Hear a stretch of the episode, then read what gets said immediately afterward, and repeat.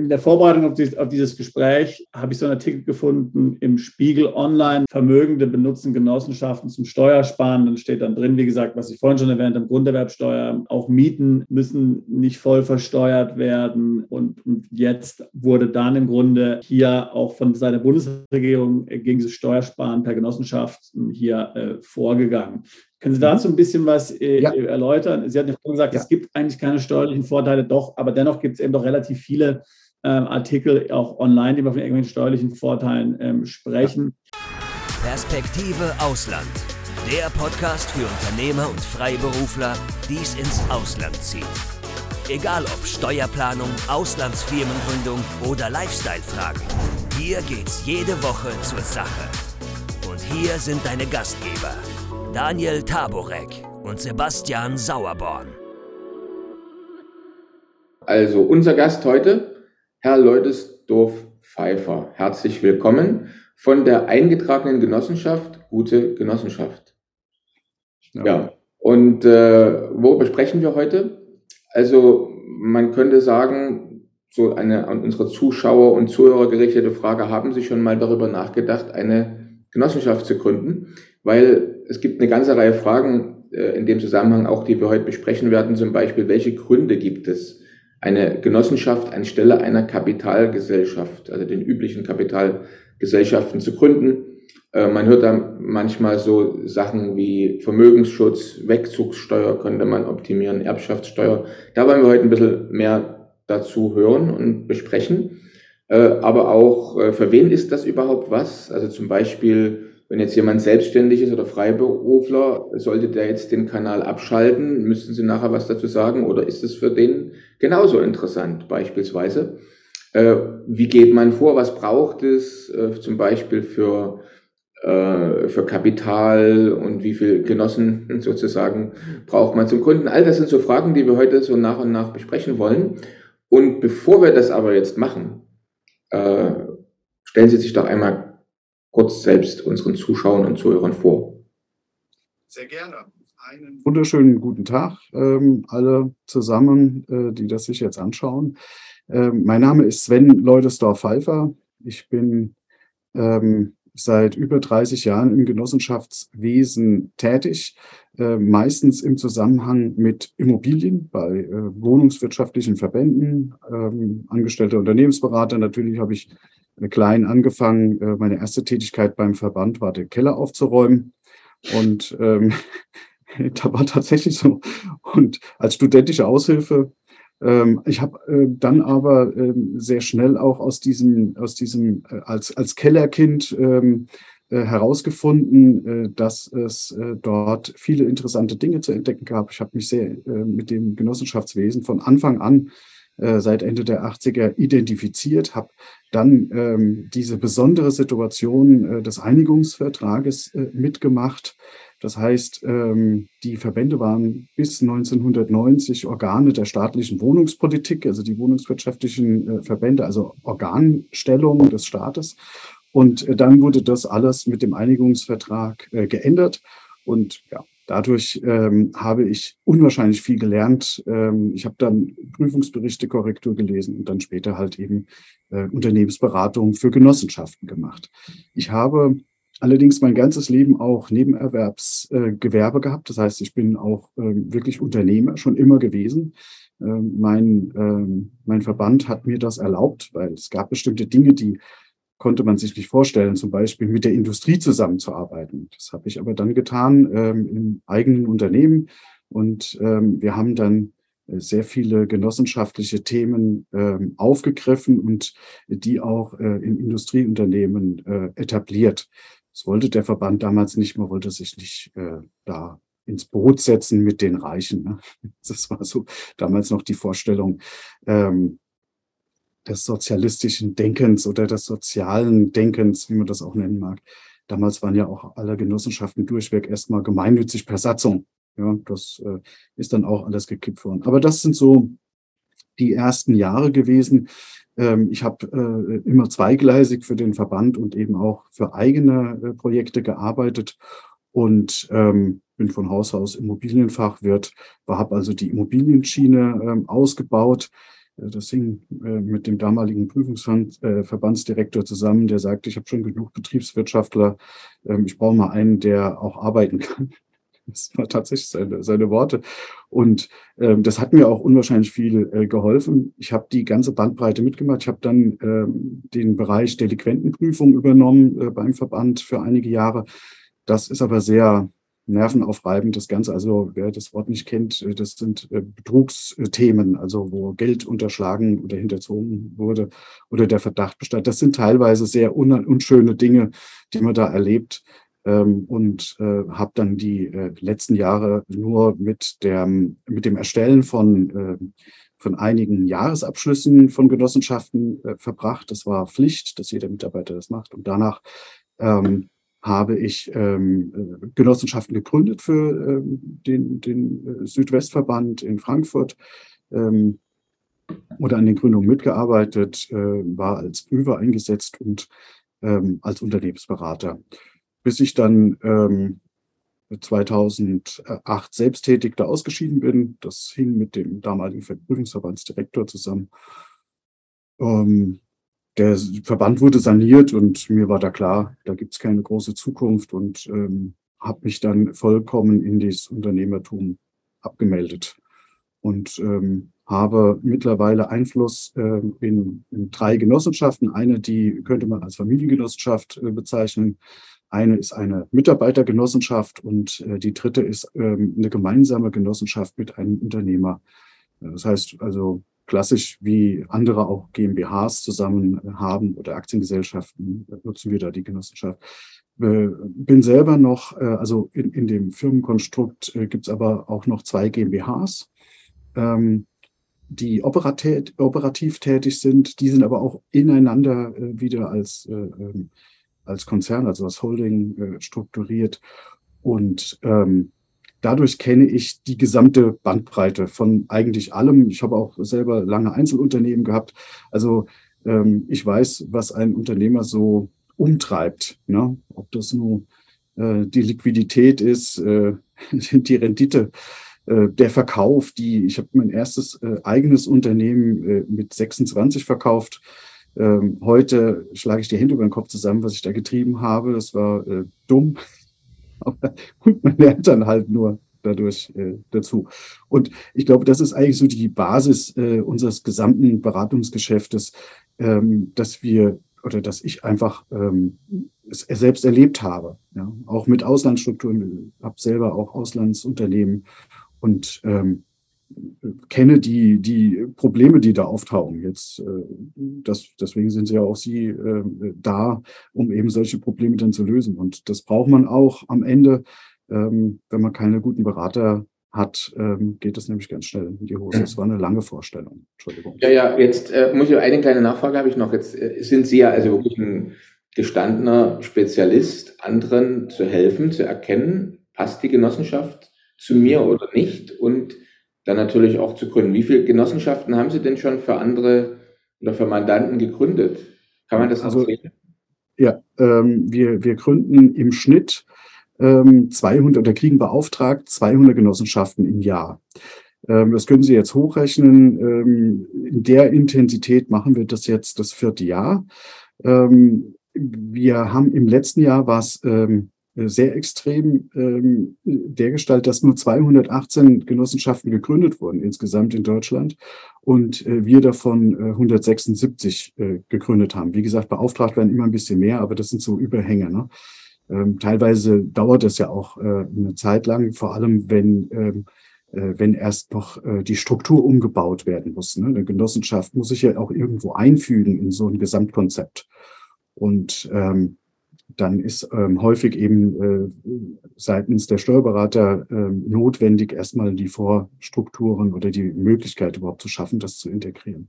Das sind ja schon also, ähm, natürlich sehr, ähm, sehr beeindruckende Zahlen. Und jetzt haben Sie gesagt, das geht in der Intensität in den letzten vier Jahren so. Ähm, wie erklären Sie sich jetzt äh, äh diesen Trend? Warum, ähm, sind, warum sind so viele Mandanten interessiert, jetzt momentan ähm, so, eine, so eine Genossenschaft zu gründen? Also ähm, eigentlich äh, ähm, hängt das hauptsächlich mit ähm, einem Protagonisten zusammen, der im Internet ähm, Videos veröffentlicht über Genossenschaften. Ähm, der verkauft äh, so eine Art ähm, Steuerkurs. Ja, also da kann man äh, da sich einschreiben und dann kriegt man erklärt, was der Unterschied zwischen Einzelunternehmen und einer GmbH ist und so Geschichten. Und ähm, am Ende ähm, hat der die Genossenschaft, ähm, der hat der Genossenschaft vieles angedichtet, was so nicht funktioniert. Ähm, aber es hört sich gut an und ähm, hat es dann als ähm, als Medium äh, genutzt, äh, das zu veröffentlichen. Das ist die eine Seite. Also die eine Seite ist, ich, ich muss ja überhaupt erstmal Kenntnis davon haben, dass es eine Genossenschaft gibt und dass ich die als, ich sag mal, normaler Unternehmer irgendwie auch nutzen kann. Äh, der zweite Punkt, äh, der ähm, sich ständig, ständig ähm, erhöht. Äh, das sind eigentlich die zentralen Themen, die aus einer gewissen Sorge über die Entwicklung in Deutschland, Europa und der Welt ähm, entsteht. Das sind die verschiedensten Probleme, die die Menschen sehen. Die Unternehmer haben oft das Thema Optimierung ihrer Besteuerung oder auch das Thema Wegzug. Das ist in den letzten zwei Jahren extrem geworden. Also seit Corona ähm, ist es tatsächlich so, dass die Menschen, und ich spreche jetzt nicht von jungen Leuten, die ähm, sich äh, für das dauerhafte Reisen äh, interessieren, sondern ich spreche von gestandenen Unternehmern mit großem Vermögen, oder auch mittelständischen Unternehmen mit mittelständischen Vermögen oder auch kleine Unternehmer mit kleinen Vermögen, äh, die ähm, Sorge haben, ähm, dass sie Deutschland irgendwann verlassen müssen oder es sogar jetzt schon wollen. Diese Zahl steigt ständig. Also ähm, das waren am Anfang äh, vielleicht äh, zehn Prozent der Gründungen, die wir gemacht haben. Mittlerweile sind es annähernd 50 Prozent, ähm, die Sorge haben äh, vor verschiedenen Themen. Lastenausgleich, das ist ein Thema, was immer wieder diskutiert wird. Da kann man verschiedene Meinungen dazu haben. Aber die Angst besteht ja. Also man kann ja nicht einfach sagen, nur weil es eventuell unwahrscheinlich ist oder sehr wahrscheinlich ist, ähm, je nachdem, wie man das betrachtet, äh, kann man darüber hinweggehen. Es ist ja eine Angst da, es ist ja eine Sorge da. Und ähm, das sind ja auch nicht unberechtigte Sorgen. Also jeder Unternehmer, der ähm, diese gesamtwirtschaftliche äh, Situation in Deutschland betrachtet und auch in Europa, ähm, der wird sagen, also das Schiff steuert hier auf ein ganz großes Problem zu. Äh, dazu brauche ich also auch nicht äh, ähm, Wirtschaftsanalyst zu sein, sondern brauche ich nur rechnen können. Kaufmännisches, einfaches Rechnen. Wenn weniger reinkommt, als rausgeht, kann es nicht lange gut gehen. Ich kann das am Anfang vielleicht über äh, Darlehen äh, ausgleichen, weil Liquidität äh, vor Rentabilität geht. Ähm, aber irgendwann muss auch so ein Staat ja wieder eine schwarze Null schreiben können, weil sonst ist er ja gar kein Staat mehr, sondern dann verschuldet er sich nur. Das sind die Ängste der Menschen. Das sind die Ängste, ähm, die Sorgen ähm, und zum Teil auch der Wille, einfach ähm, sich nicht mehr in der Art reglementieren zu lassen, wie das in der Vergangenheit geschehen ist. Mhm. Es gibt viele, die haben dem deutschen Staat sehr verübelt, äh, wie massiv er in die Persönlichkeitsrechte eingegriffen hat und ich glaube, viele waren einfach schockiert auch über äh, die Urteile, die danach vom Verfassungsgericht äh, äh, gefällt wurden mit dem Konsens, äh, ja, ist alles verfassungswidrig, aber in dem Fall kann man das mal durchgehen lassen. Also das erinnert uns an Zeiten, an die wir uns gar nicht mehr erinnern wollen. Jetzt, jetzt würde ich gerne mal, äh, wir hatten also jetzt schon zwei verschiedene Gründe erwähnt nebenbei, die für die Gründung einer Genossenschaft sprechen können. Also das Thema Vermögensschutz und auch das Thema Optimierung der Wegzugssteuer. Vielleicht können wir an der Stelle jetzt mal oder könnten Sie mal so einen Überblick geben, ja. welche Gründe sprechen denn jetzt dafür oder könnten dafür sprechen, anstelle einer der bekannten Kapitalgesellschaften oder auch, Sie hatten es vor uns erwähnten, Einzelunternehmen, doch eine Genossenschaft zu gründen. Also wenn wir es mal vielleicht am Anfang mal so eine Übersicht machen und dann können wir noch vielleicht mehr ins Detail gehen. Für wen ist das? Machen wir, machen wir, machen wir gerne. Also ähm, für wen ist das? Es ist es eigentlich äh, für viele äh, Bevölkerungsschichten möglich.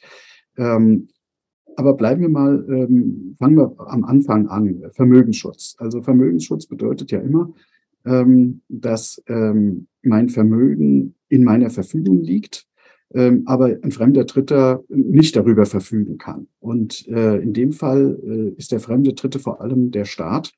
Und ähm, dazu gibt es nur wenige Möglichkeiten. Entweder ich verlagere mein Vermögen ins Ausland ähm, zu einem Staat, dem ich mehr traue als meinem eigenen. Äh, da gibt es die Möglichkeit, ähm, die, äh, ähm, das, das Vermögen in den Sondervermögen zu bringen. Und äh, Sondervermögen, das wären zum einen äh, eine Stiftung, auch da gibt es wieder verschiedene im In- und Ausland. Ähm, was allerdings äh, zum einen recht äh, kostenintensiv ist, was die Besteuerung beim Hereinbringen der äh, Sachenvermögen äh, betrifft. Äh, und zum anderen ähm, immer diese Endgültigkeitsidee, ich habe nicht mehr so viel Einfluss, ähm, wie ich vorher hatte. Bei der Genossenschaft äh, ist es in diesem Fall ähm, einfacher. Das ist aber auch tatsächlich so gewollt vom Staat, weil der Staat sagt sich, okay, wenn ihr mindestens drei Personen seid oder drei Unternehmen seid, die gemeinschaftlich ein Problem lösen wollen, dann ist das Einfachste, ähm, ihr gründet eine Genossenschaft und ich unterstütze euch, dass ihr zu dritt dieses Problem lösen könnt. Die ähm, der erste Punkt bei der Genossenschaft ist ähm, in Bezug auf den Vermögensschutz äh, das Thema Unpfändbarkeit ähm, des, äh, des Vermögens der ähm, Genossenschaft. Also die, die Genossenschaft, ähm, das Vermögen der Genossenschaft ist getrennt vom Vermögen der Mitglieder. Ich erkläre gleich, was das bedeutet. Ähm, der Effekt ist, dass kein Außenstehender an meine Mitglieds, äh, äh, meinen Mitgliedsanteil heran kann egal ob der 100 Euro ist oder 100.000 Euro. Äh, das ist äh, faktisch vom Gesetz her ausgeschlossen. Ähm, das Vermögen der Genossenschaft unterliegt natürlich allen Regeln für Körperschaften. Also man muss kurz äh, erklären, die Genossenschaft ist eine Körperschaft, aber keine Kapitalgesellschaft. Deswegen bin ich auch nicht Gesellschafter und deswegen kann mir natürlich auch keiner diesen Genossenschaftsanteil wegnehmen. Dann steht er nochmal unter besonderem Schutz ähm, des äh, Genossenschaftsrechts, das sagt ähm, Trennung des Vermögens der, ähm, der Genossenschaft vom Vermögen der Mitglieder und ähm, die Mitgliedsanteile sind unpfändbar. Ja. Also wenn ich äh, kurz unterbrechen darf, das heißt im ja. Grunde genommen, wenn man das jetzt mal plastisch darstellt, also das heißt, wenn jetzt zum Beispiel ähm, ich gebe Vermögen in die Genossenschaft rein und ein paar Jahre später kommt es dann bei mir persönlich zu einer finanziellen Schieflage, versus ich irgendein Haftungsproblem oder sonst irgendwas und Gott behüte möglicherweise sogar zur, zur privaten Solvenz oder so, dann ist das Vermögen letztlich, was ich davor in die Genossenschaft ähm, verbracht habe, ähm, jetzt bin ich vorsichtig, natürlich lange davor, ja, ähm, äh, die, das ist also geschützt und im Grunde dann ähm, äh, äh, da können meine Gläubiger nicht drauf zugreifen. Nein, können sie nicht. Die Gläubiger können nicht darauf zugreifen. Ähm, die Gläubiger ähm, äh, können nur auf den, theoretisch nur auf den Genossenschaftsanteil äh, zugreifen. Das ist die einzige äh, Möglichkeit, die sie ähm, haben. Also das heißt, ich erkläre es genauer. Das ist sonst so wischiwaschi. Das dauert zwar jetzt eine Sekunde, aber das, da, dann ist es klar äh, verstanden. Also der Genossenschaftsanteil, den ich besitze, äh, der ist ja immer mit einem, mit einem Geschäftsguthaben verbunden. Das Geschäftsguthaben, das ist das Geschäftsguthaben von mir als Mitglied. Und dieses äh, Geschäftsguthaben ähm, äh, ist unpfändbar. Es ist könnte erst dann pfändbar werden, wenn der Genossenschaftsanteil gekündigt ist und das Genossenschafts äh, und der Genossenschaftsanteil als Geschäftsguthaben wird dann zum sogenannten Auseinandersetzungsguthaben und dann wäre theoretisch ein Zugriff von außen und von der Genossenschaft auf dieses Vermögen möglich. Wenn ich jetzt aber ähm, in der Satzung bestimmte Dinge regle, zum Beispiel, dass die, dass die, dass die Kündigungsfrist zwei Jahre äh, beträgt und ähm, das ähm, und sehe dann zu, dass meine äh, Geschäftsanteile zum Zeitpunkt äh, der ähm, Problematik, die ich da habe, ähm, vielleicht gering sind, ähm, vielleicht auch ähm, 100 Euro oder 1000 Euro nur noch sind, ähm, dann ist das 100-prozentig sicher. Wir haben ähm, ganz viele ähm, Leute, die auch, äh, wo also Mitglieder in der Genossenschaft sind, die privat insolvent sind. Das ist tatsächlich so aus verschiedensten Gründen, ähm, teilweise auch aus steuerlichen Gründen. Diese, dieses Vermögen ähm, oder der Mitgliedsanteil ist vollkommen äh, geschützt und kann auch nicht durchgreifen auf den Genossenschaftsanteil. Und wäre das Gleiche jetzt zum Beispiel auch der Fall, wenn es jetzt genau nicht von Insolvenz, sondern es ist ja auch so Dinge wie Scheidung oder sowas, ja, leider, es kommt ja auch immer wieder vor, ja. Also jetzt mal angenommen, ich, ich würde jetzt eben ähm, einige Jahre vor der Scheidung aus ganz anderen Gründen jetzt Vermögen in eine Genossenschaft verbringen und dann kommt es zur Scheidung, hätte also auch meine Ex-Frau dann keinen Zugriff auf dieses ähm, Vermögen, was in der Genossenschaft ist. Ja, also Ehefrauen ähm, die in Genossenschaften Mitglied sind, die haben natürlich, äh, partizipieren automatisch vom Vermögen der Genossenschaft, weil sie ja Mitglied sind. Jetzt ähm, kann man das aber so regeln, dass entweder Ehefrauen nicht Mitglied der Genossenschaft sind oder ähm, die Ehefrauen ähm, zu einem späteren Zeitpunkt ähm, ausscheiden. Das kann man im Vorfeld regeln ähm, oder man kann es auch ähm, ohne dass man es im Vorfeld geregelt hat, durch einen Ausschluss machen. Wir bringen da immer genug Gründe in der Satzung, dass man ähm, ausschließen kann. Dazu muss man vielleicht auch sagen, die, die Genossenschaft ähm, und ihre Satzung sind die Grundlage für alles, äh, was mit Genossenschaften läuft. Und wir können halt extrem viel regeln, wie ich eben schon sagte. Ich kann vollkommen, also einigermaßen frei bestimmen, wie lange so eine Kündigungsfrist von so einem Anteil ist. Und ich kann ähm, auch sehr einfach entscheiden, wer überhaupt Mitglied in so einer Genossenschaft ist. Und ähm, diese. Wer ist denn ich? Freiheit, Entschuldigung, muss ich mal nachfragen. Äh, ich, ich ist, der, ist, ist der beherrschende Vorstand. Also. Das, den gibt es also, okay. Mhm. Wir können das. Wir können das. Das Problem äh, bei den ähm, bei den großen Genossenschaften ist, äh, zu viele Köche verderben den Brei. Jetzt haben wir aber die Möglichkeit, mit drei Mitgliedern äh, zu gründen. Wir können das sogar so auf die Spitze treiben, dass äh, das drei Kapitalgesellschaften sind mit demselben Geschäftsführer. Das ähm, ist nicht einfach, aber es geht. Es ist möglich.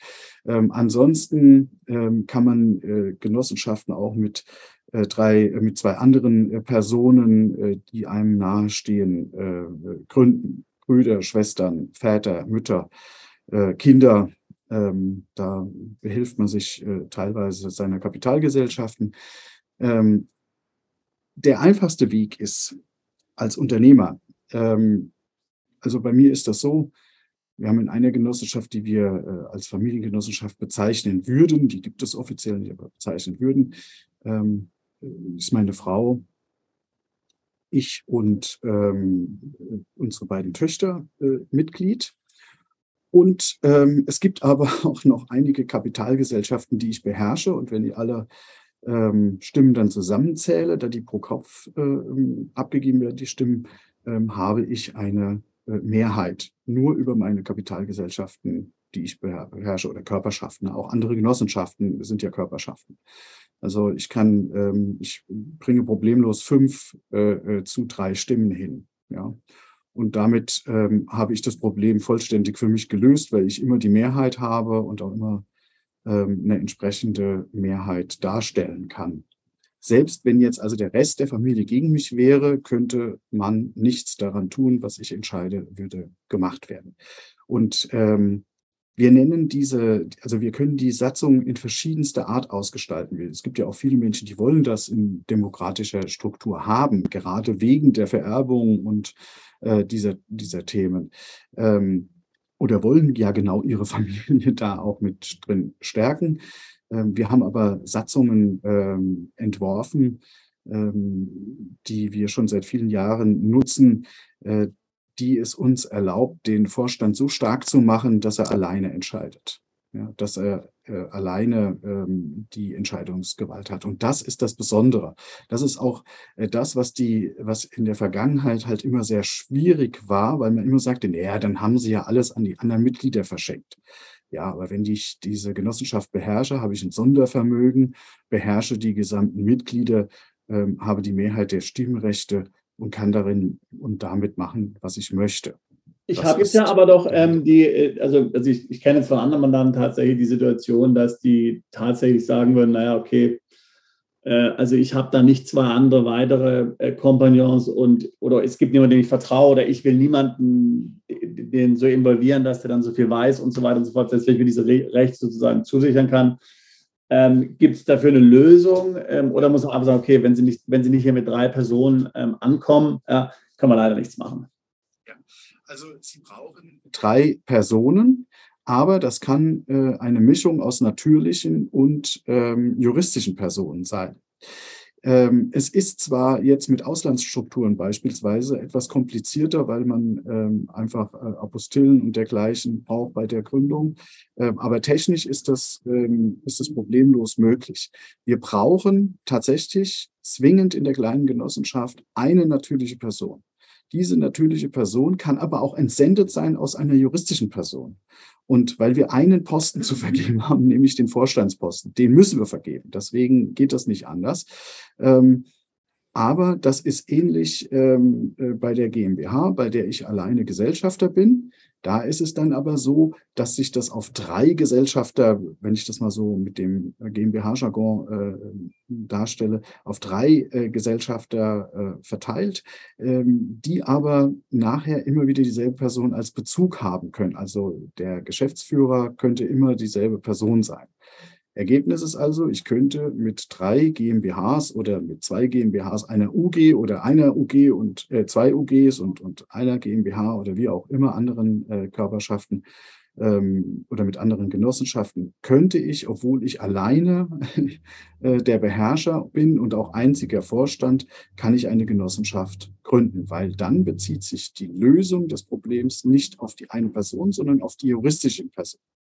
Und Sie haben jetzt gesagt, immer Geschäftsführer, ähm, aber ich nehme an, damit Sie meinen jetzt auch äh, Geschäftsführer Gesellschaft. Ja? Das heißt, ich könnte im Grunde sagen, okay, ich gründe mir zwei GmbHs, wo ich, bei denen ich alleiniger Geschäftsführer, alleiniger Gesellschafter bin und ja. mit den beiden GmbHs zusammen und mir als der natürliche Person, die den Vorstand stellt, äh, könnte man dann auch die Genossenschaft gründen. Und ich nehme an, ich, es müssen ja auch gar keine deutschen Gesellschaften sein. Ich könnte, wenn ich Nein. wollte, äh, mir auch zwei Limiteds gründen.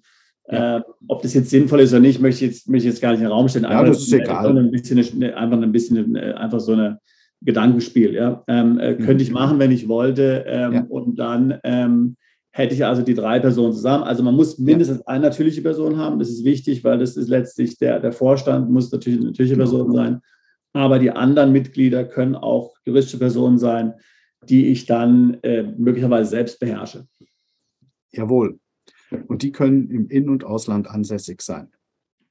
Ja, wenn jetzt vielleicht hier mal kurz eine Zwischenfrage. Also wenn ich mir das jetzt äh, äh, hier überlege, ich stehe jetzt hier vor der Entscheidung. Ähm, also wie gesagt, ich möchte jetzt hier nochmal äh, was ganz deutlich sagen, was auch sehr wichtig ist, gerade wenn wir jetzt über so Dinge reden wie, wie Scheidung oder, oder auch Insolvenz oder so, weil es ist natürlich klar, dass ähm, wenn man jetzt um 5 vor 12 hier äh, einen Monat vor Insolvenz oder auch für ein Jahr oder zwei Jahre vor Insolvenz äh, Vermögen äh, in eine Genossenschaft reingibt oder anderweitig den Eindruck ähm, erwecken will von außen, dass da irgendwas verschoben wird, dann ist die Gefahr der Rückabwicklung relativ groß. Ja, also das heißt, da muss schon genügend. Das ist jetzt keine äh, Notfallmaßnahme, äh, würde ich jetzt sagen. Äh, ich weiß nicht, ob Sie mir dazu ja. stimmen würden. Äh, Zu 100 Prozent. Zu 100 ja, aber also man muss da, also, ist, also man muss da schon jetzt hier realistisch sein. Ja, man kann nicht sagen, okay, der Insolvenzverwalter steht hier schon vor der ja. Tür, also jetzt mache ich noch schnell irgendwas. Im Gegenteil, es kann sogar möglicherweise dann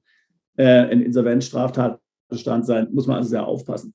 Aber mal davon abgesehen, ähm, äh, wenn ich jetzt also grundsätzlich über Vermögensschutz nachdenke, aus den Gründen, die, die wir jetzt ja vorhin angesprochen haben, also das politische Klima ist mir suspekt. Ähm, äh, Sie hatten vorhin schon kurz angeschnitten, äh, es gibt ja auch so Dinge wie, wie, wie zum Beispiel Stiftung äh, oder sowas. Oder ich meine, in, in England gibt es so eine Rechtsform, weiß ich, ob das schon mal was mit zu tun hat, die sogenannte Limited by Guarantee. Die wird im Volksmund auch die Stiftungslimited genannt, obwohl es eigentlich keine Stiftung mhm. ist. Ähm, ähm, äh, warum würde jetzt jemand, was wäre der Vorteil jetzt zum Beispiel zu sagen, okay, äh, lieber, die, lieber die Genossenschaft gründen? Okay, ähm, ich kenne mich natürlich nicht so gut äh, wie Sie äh, mit englischen äh, Strukturen aus. Das äh, muss ich dazu sagen. Ich, ich bin halt der deutsche Genossenschaftsgründer. Deswegen fällt es mir natürlich schwer, das äh, zu vergleichen. Aber ich kann ja sagen, äh, wie das bei der Genossenschaft in Deutschland ist. Und Sie können das dann vielleicht einfacher bewerten mit Ihrem Wissen. Ja, oder einfach ähm, zur Stiftung, vielleicht ist es sonst auch gut. Ja, ja also der entscheidende, also wir, wir tatsächlich ist es so, dass wir häufig bei größeren Vermögen Stiftungen Stiftungen und Genossenschaften verbinden. Mhm. Ähm, das äh, ist aber ein Zusammenspiel meistens auch noch mit einer vermögensverwaltenden äh, GmbH. Da geht es dann auch um größere Vermögensstrukturen.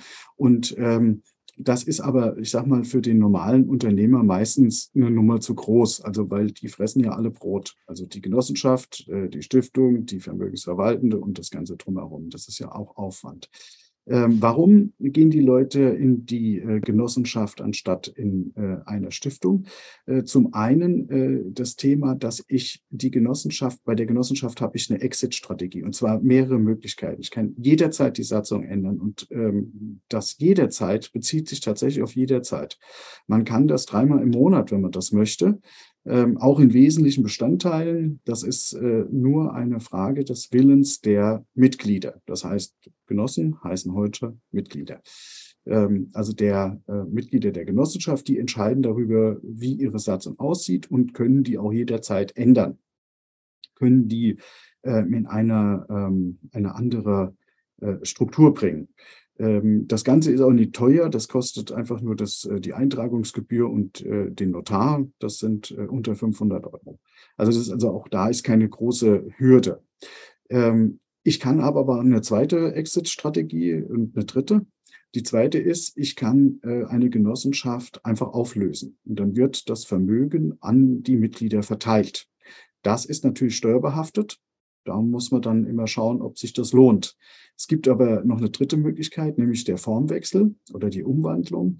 Ähm, das heißt, nach dem Umwandlungsrecht äh, einfach Änderungen der, ähm, der Gesellschaftsform. Das ist eine Körperschaft, kann zu jeder anderen Körperschaft geformwechselt werden, also ohne Aufwand und ohne Steuerlast. Ähm, das wäre dann zum Beispiel GmbH oder Aktiengesellschaft.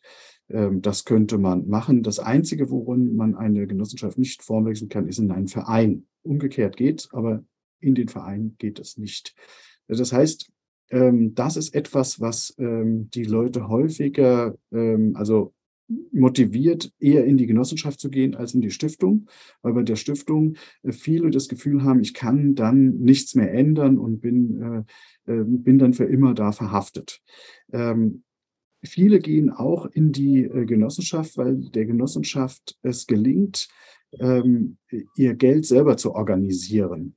Das heißt, äh, das, was, sie, äh, was die Genossenschaft äh, kostet, ist oft ähm, ähm, durch verschiedene ähm, Effekte wieder verdient innerhalb der Genossenschaft. Das ist also auch ein Thema. Das heißt, die Stiftung, die muss ich tatsächlich füttern mit, mit Geld. Die Genossenschaft kann mir Vorteile bringen in Form von Förderung und Vergünstigung. Aber das würde ich dann später nochmal genauer ansprechen. Nur das ist ein, ein Grund dafür. Das ist ein Grund. Ähm, aus diesem Grund tun Menschen äh, das. Das Weitere ist, äh, ist es so, dass die äh, Genossenschaft sehr einfach ähm, mit anderen Strukturen zu verbinden ist, ohne dass die Töchter oder Mütter werden müssen der einzelnen Gesellschaften. Das heißt, die Mitgliedschaft reicht aus. Ich kann nur, um es kurz mal anzureißen, äh, problemlos an ein Mitglied im Ausland ausschütten. Ähm, ohne dass das äh, jetzt in irgendeiner Form mit mir äh, gesellschaftlich verbunden ist und ähm, in irgendeiner Form äh, da ähm, eventuell äh, in, in Deutschland ähm, ein Auslandstatbestand äh, eröffnet wird, der dann eben zu prüfen ist seitens des Finanzamts oder wo das Finanzamt glaubt, das prüfen oder anschauen zu müssen. Das sind eigentlich die, äh, die Hauptthemen. Ähm, der, ähm, der Vorteil der Stiftung ist meistens, dass sie, äh, dass sie nur eine Einnahmeüberschussrechnung machen muss. Die Genossenschaft muss bilanzieren. Das ist äh, teilweise ähm, ein, ein, äh, ein Thema, das für die Stiftung spricht oder für eine andere Struktur.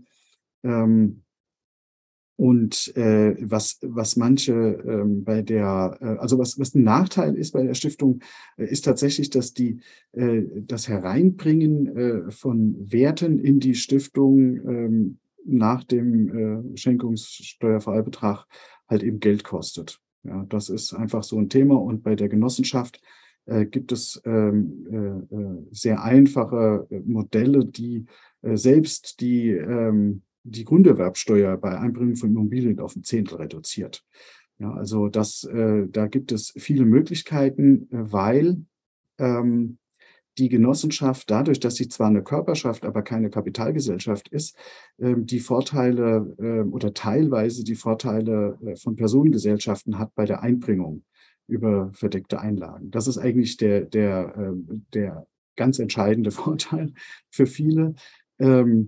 Ähm, Unternehmen darunter zu bringen. Das ist auch ein großer Vorteil, dass äh, äh, die bei der Genossenschaft können wir mit dem qualifizierten Anteilstausch äh, arbeiten, der ja auch ähm, in der Regel äh, zu Buch werden, also dann steuerneutral erfolgt.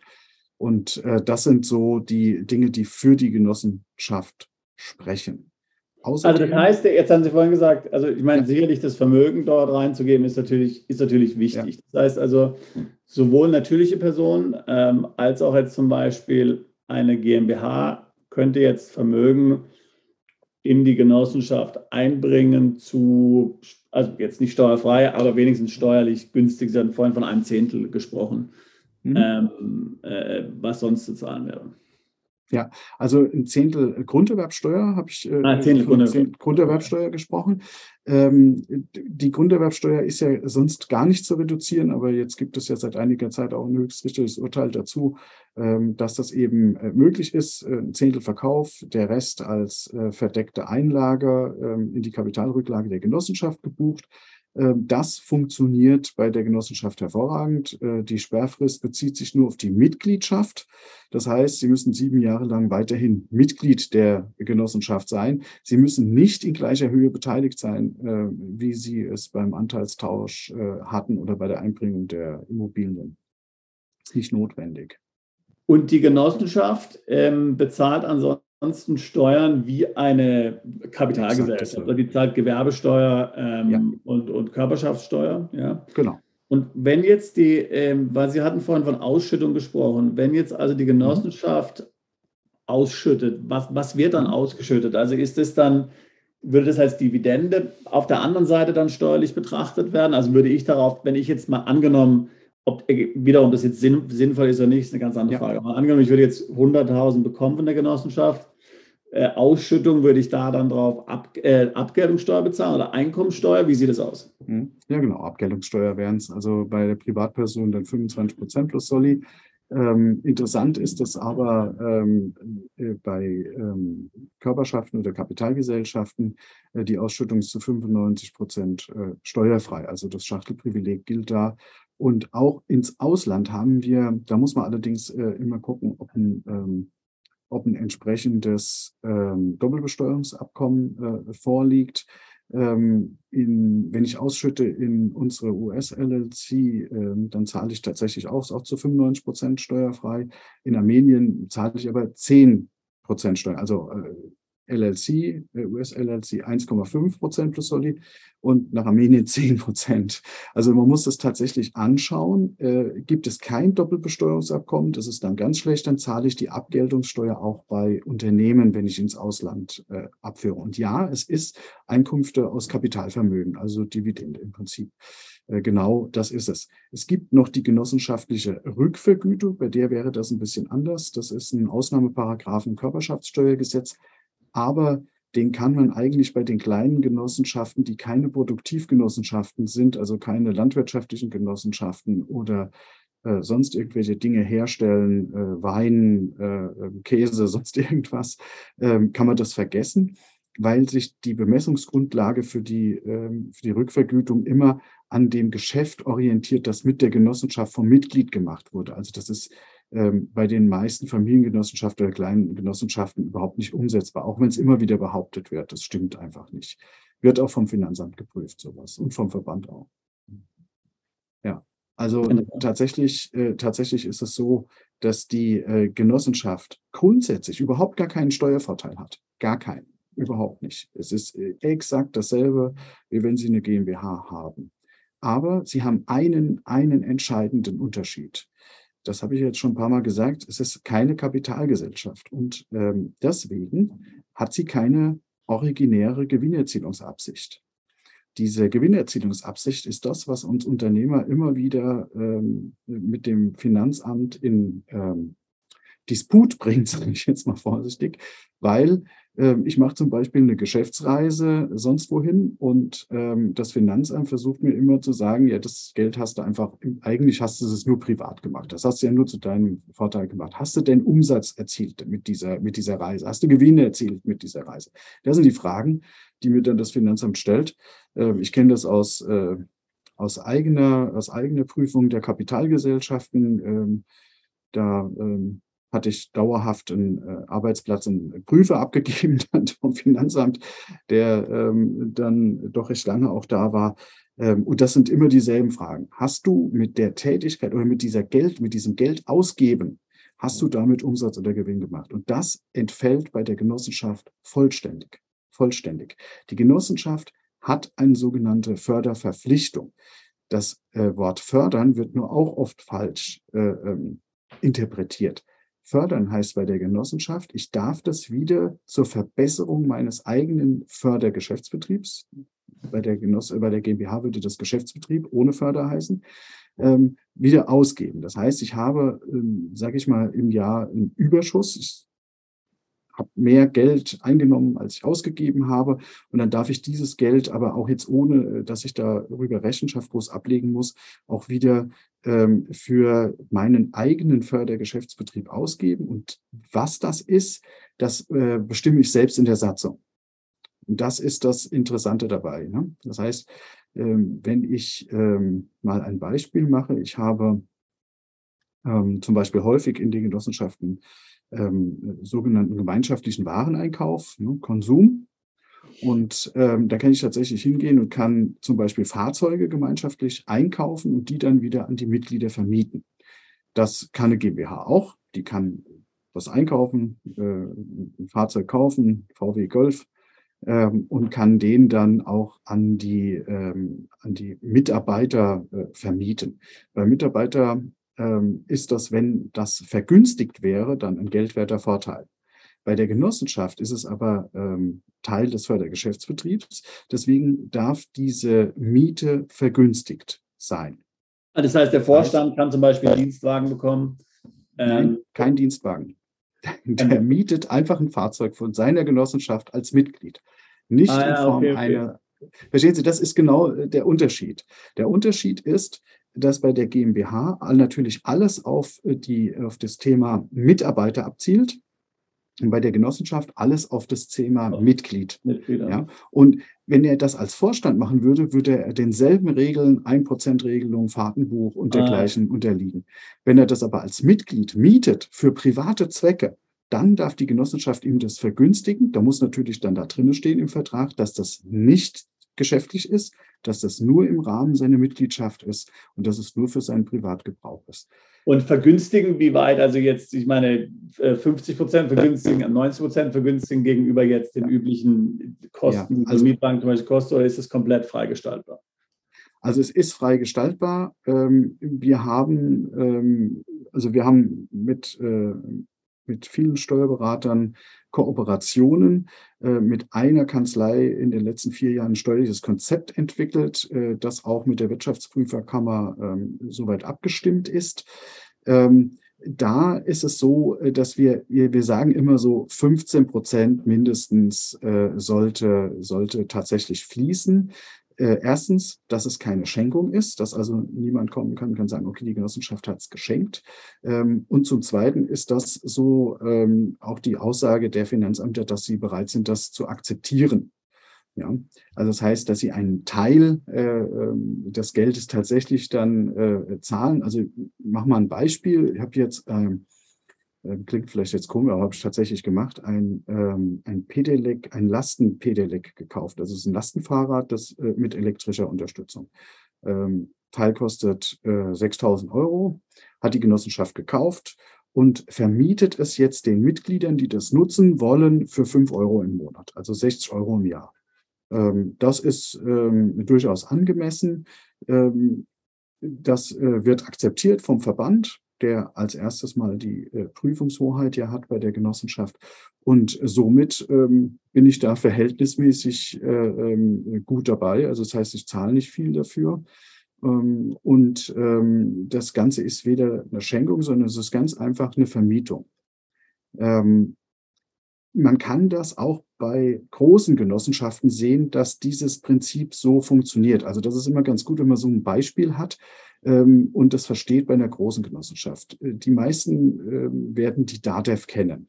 Also die DATEV ist eine unserer umsatzstärksten Genossenschaften äh, in Deutschland. Dort sind ähm, viele, nicht alle, aber viele äh, Steuerberater organisiert, deutsche Steuerberater die DATEV macht eigentlich grundsätzlich, das ist ihr, eigentlicher Zweck, äh, Software. Software für äh, Steuerberater.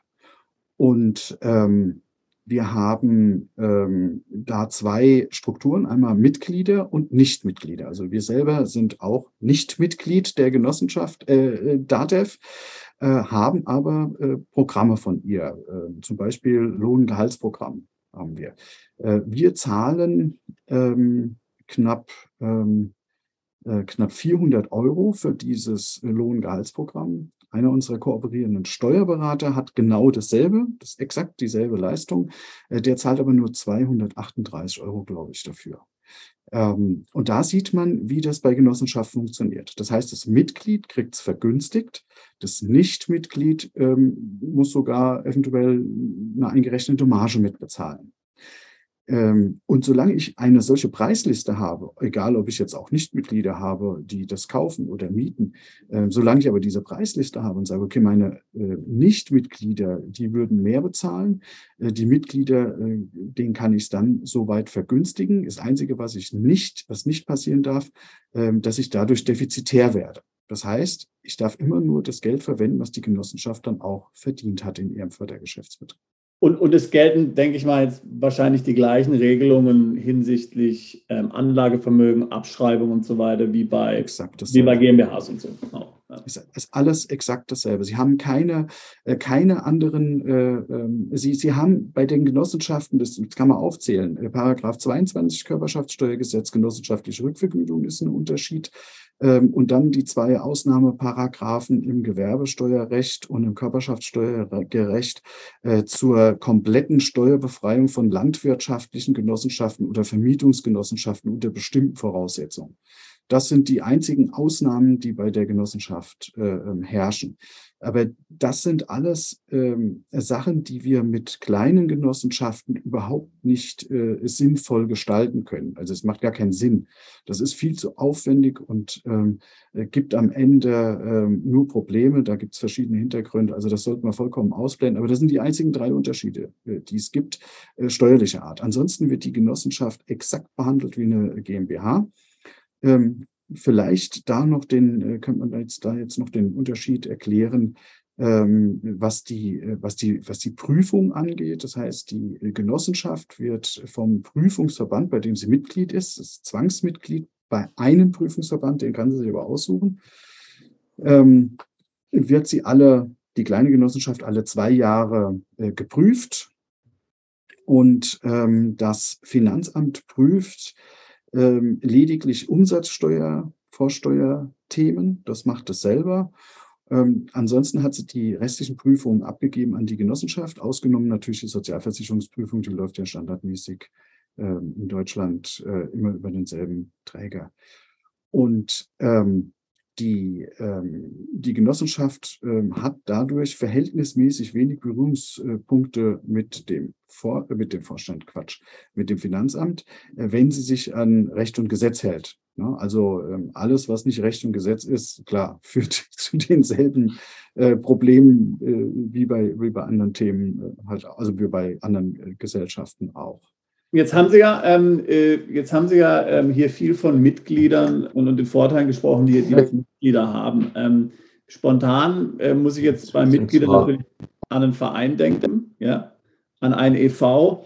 Äh, wo ist denn der Unterschied jetzt, der Hauptunterschied und vielleicht auch der, der Hauptvorteil ähm, einer Genossenschaft gegenüber dem ähm, EV, wo ich ja auch Mitglieder habe und auch letztlich der, der Verein für den Vorteil letztlich der Mitglieder hier ähm, äh, ins Leben gerufen wurde?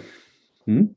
Ähm, ich äh, nehme da mal ein Beispiel auf. Ähm, einer unserer Kunden und äh, auch mittlerweile ein sehr lieber Freund von uns, ähm, der hat eine ähm, äh, eine Kampfschule, eine Kampfsportschule. Ähm, äh, alle, also verschiedenste, verschiedenste Art. Und diese Kampfsportschule ist organisiert als Verein.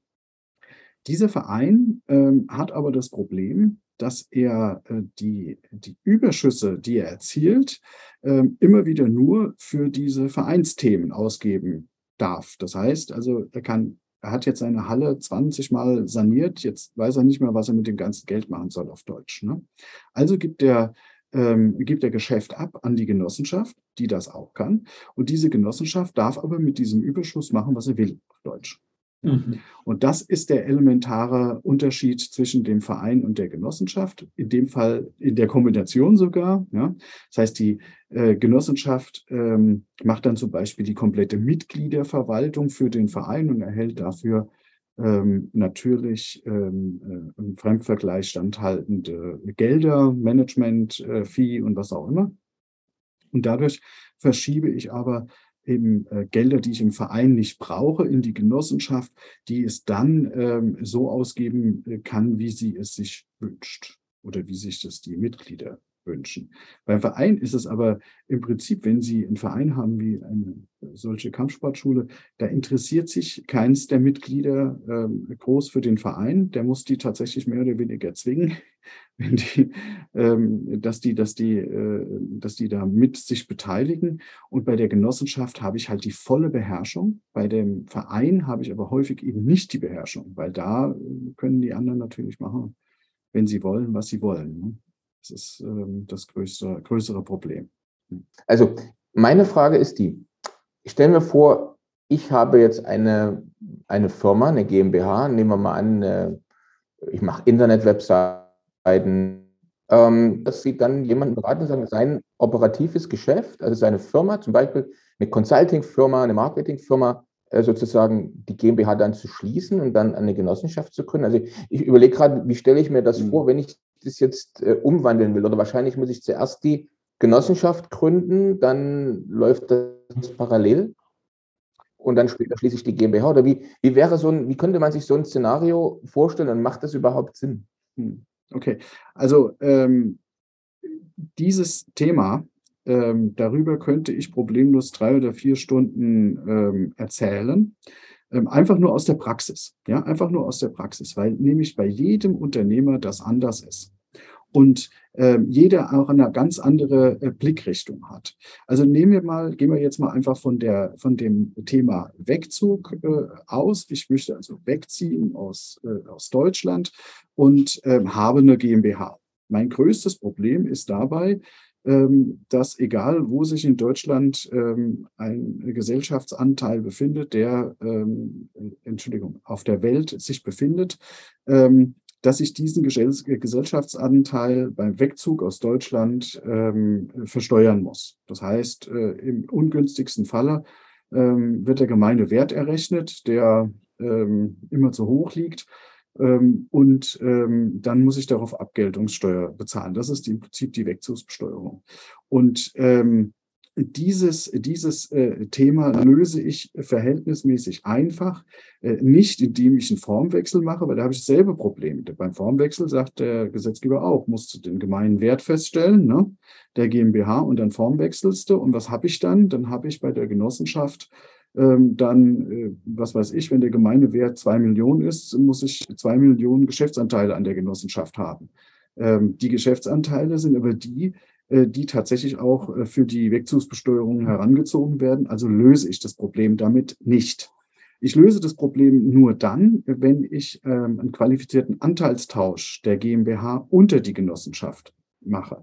Also ich gründe eine neue Genossenschaft, schiebe die Gesellschaft GmbH unten drunter durch einen qualifizierten Anteilstausch, ähm, Fortführung zu Buchwerten, Das heißt, es wird kein gemeiner Wert festgestellt und dadurch ähm, habe ich maximal 25.000 Euro, ähm, wenn, wenn ich 25.000 Euro Geschäftsanteile habe, wie üblich bei der GmbH, habe ich dann also 25.000 Euro Anteile an der Genossenschaft. 25 Prozent davon sind 7.500 Euro Wegzugsbesteuerung. Ähm, wenn die vorher bewertet werden würde, die GmbH, wären das halt ähm, unter Umständen äh, viele 10.000 Euro. Oder ein paar äh, hunderttausend, je nachdem. Oder, ja. oder relativ schnell. Ich, ich, also ich habe häufig äh, Leute mit ganz kleinen, äh, ganz kleinen, also mit wenig Umsätzen, 10, 20.000 Euro Umsatz, Umsatz oder Gewinn, ähm, die zahlen 60 bis 80.000 Euro. Also das, das, wo dann die Steuerberater ausrechnen, 60.000, 70.000, 80.000, 100 und viel mehr äh, teilweise. Das ist, das ist total, ja, also das ist wirklich, äh, das ist eine Strafsteuer. Das muss man tatsächlich so sehen. Ja, genau. Die Steuerberater arbeiten ja auch oftmals fürs Finanzamt, muss man natürlich auch sagen. Ja, also. ja äh, das, aber das Finanzamt, ich, ich muss da auch mal sagen, dass das Finanzamt, was das Außensteuergesetz angeht, überhaupt keine Ahnung hat. Entschuldigung, mhm. wenn ich das so direkt mal sage. Also wir haben das Außensteuergesetz äh, mit, mit mehreren größeren Kanzleien analysiert. Also die haben es analysiert und wir haben dann äh, unseren Genossenschaftssenf dazu gegeben. Ähm, was da rausgekommen ist, das ist unfassbar. Wir haben also viele, viele Wegzügler und da sind die Bescheide da. Und da wurden die Gesellschafts-, äh, die, die Anteile an Genossenschaften angegeben. Die wurden nicht besteuert. Die wurden nicht besteuert. Warum? Weil die Sachbearbeiter keine Ahnung haben. Im, ähm, im Außensteuergesetz steht nämlich, dass, ähm, ähm, dass nur Kapitalgesellschaften, nur Kapitalgesellschaften dieser Steuer unterliegen. Mhm. Und dann sagen die, ähm, die Sachbearbeiter, ja gut, Genossenschaft, keine Kapitalgesellschaft, Thema erledigt. Es steht aber auch im Außensteuergesetz, dass die Genossenschaft in diesem Fall wie eine Kapitalgesellschaft äh, zu, zu behandeln ist. Und deswegen zählt nämlich dann am Ende wieder ähm, das Bewertungsrecht. Und das Bewertungsrecht sagt, die Genossenschaft hat eben dieses getrennte Vermögen, ne, äh, Mitgliedervermögen und Vermögen der Genossenschaft. Und eben nur der der, der Geschäfts, das Geschäftsguthaben wird äh, für die Besteuerung herangezogen. Glücklicherweise hat uns das Herr Dötsch, äh, ehemaliger Richter beim BFH, also Höchstrichter beim BFH, äh, nochmal in den Kommentar geschrieben, hat das nochmal genau erklärt, wie der entgeltlose Übertrag äh, bei Anteilen von Genossenschaften funktioniert, hat das da also auch nochmal bestätigt. Und 2019 haben wir noch zum Erbschafts- und Schenkungssteuerrecht ähm, noch, ein, äh, noch eine Verwaltungsanweisung, wo nochmal drin steht, dass das äh, grundsätzlich äh, untersagt ist, Genossenschaften zum gemeinen Wert zu bewerten, weil es eben diese Trennung des Vermögens gibt. Äh, das äh, ist aber am Ende so, dass das von der Finanzbehörde zu ihren Ungunsten übersehen wird. Ja, und genauso läuft es dann andersrum bei den Steuerberatern. Die Steuerberater haben dann häufig auch keine Ahnung, sagt, sagt das direkt so, wie ich es denke. Ich will da keinen, auch niemanden angreifen oder so, aber das ist leider so. Ähm, also die Steuerberater, die meistens die Jahresabschlüsse von den GmbHs machen, die wissen davon oft nichts. Dann äh, gucken die bei Beck oder bei NWB oder sonst irgendwo, da finden sie auch nicht viel, aber da gibt es dann halt so irgendwie so eine Meinung dazu und dann äh, wird das immer zum Ungunsten ähm, des äh, Kunden, Mandanten ähm, äh, gerechnet. Und das stimmt, was Sie sagen. Am Ende ist das äh, unklar und dann trauen sich die Steuerberater nicht äh, wegen der Haftungsrisiken, weil sie das nicht selber richtig bewerten können, äh, das dann auch richtig zu machen. Und das ist das Problem. Und die Finanzbehörde hat leider auch keine Ahnung und deswegen sind die Leute oft auf hoher See, wenn sie wegziehen. Also viele kennen die, auch die Regeln danach nicht. Das ist ja, das ist ja nochmal ein Thema. Das hilft mir ja alles nichts, wenn ich die Wegzugsbesteuerung äh, gelöst habe und habe dann äh, noch zu viel Vermögen in Deutschland. Da bin ich ja dann wieder ähm, ähm, äh, beschränkt steuerpflichtig oder erweitert beschränkt steuerpflichtig. Also das, das geht ja immer so weiter. Der, der Staat hat 17, 17 Paragraphen im Außensteuergesetz nur zu dem Thema, was ist ähm, was ist im Ausland und was ist im Inland zu versteuern. Also was ist tatsächlich ein Außen, äh, eine Auslandseinkunft, also die Einkunftsarten. Ähm, das, da, wenn man das genau anschaut, hat man am Ende, weiß man am Ende weniger, als man vorher wusste. Weil das echt so komplex äh, gehalten ist. Also auch die, die Finanzbeamten können das nicht wirklich äh, erkennen. Ähm, es ist bei der erweitert beschränkten Steuerpflicht tatsächlich so, dass wir unter Umständen ähm, eigentlich fast alles wieder in Deutschland äh, versteuern müssen, weil es jedes Mal eine Ausnahme ist. Ähm, man, dürf, man darf dann im Prinzip egal was im Ausland äh, verdient wird, was in die Tasche des Weggezogenen fließt, muss wieder in Deutschland besteuert werden. Das ist eine ganz miese Nummer. Entschuldigung, wenn ich das so sage. Äh, vor allem, weil es so undurchsichtig ist. Und weil es undurchsichtig ist, liegt dieses äh, Risiko extrem hoch, dass man es falsch macht. Und wenn man es falsch macht, ist man in, bei solchen Sachen immer ganz schnell im Bereich einer Steuerstraftat. Und das ist das Miese dabei. Ähm, obwohl alle alles richtig machen wollten, sind sie dann nachher äh, eben diesem Risiko ausgesetzt. Und das ist äh, das, was so verwerflich ist äh, bei diesem Außensteuergesetz. Das war doch jetzt ein gutes Stichwort. Alles richtig machen wollen. Was Sie gerade gesagt haben, Herr Leutesdorf-Pfeiffer, jetzt die Frage, wenn ich jetzt alles richtig machen will, ähm, was muss man denn da so ungefähr einen Zeitrahmen einplanen? Also ich komme jetzt zu Ihnen als, als Mandant und möchte alles richtig machen. Das heißt, gibt da jetzt die Prozedur des Gründungsaufwandes und dann gibt es noch Beratung und so weiter und so fort. Dann, ähm, äh, was muss ich ungefähr für einen, für, für einen Zeitraum äh, einplanen, bis das Konstrukt steht? Gut.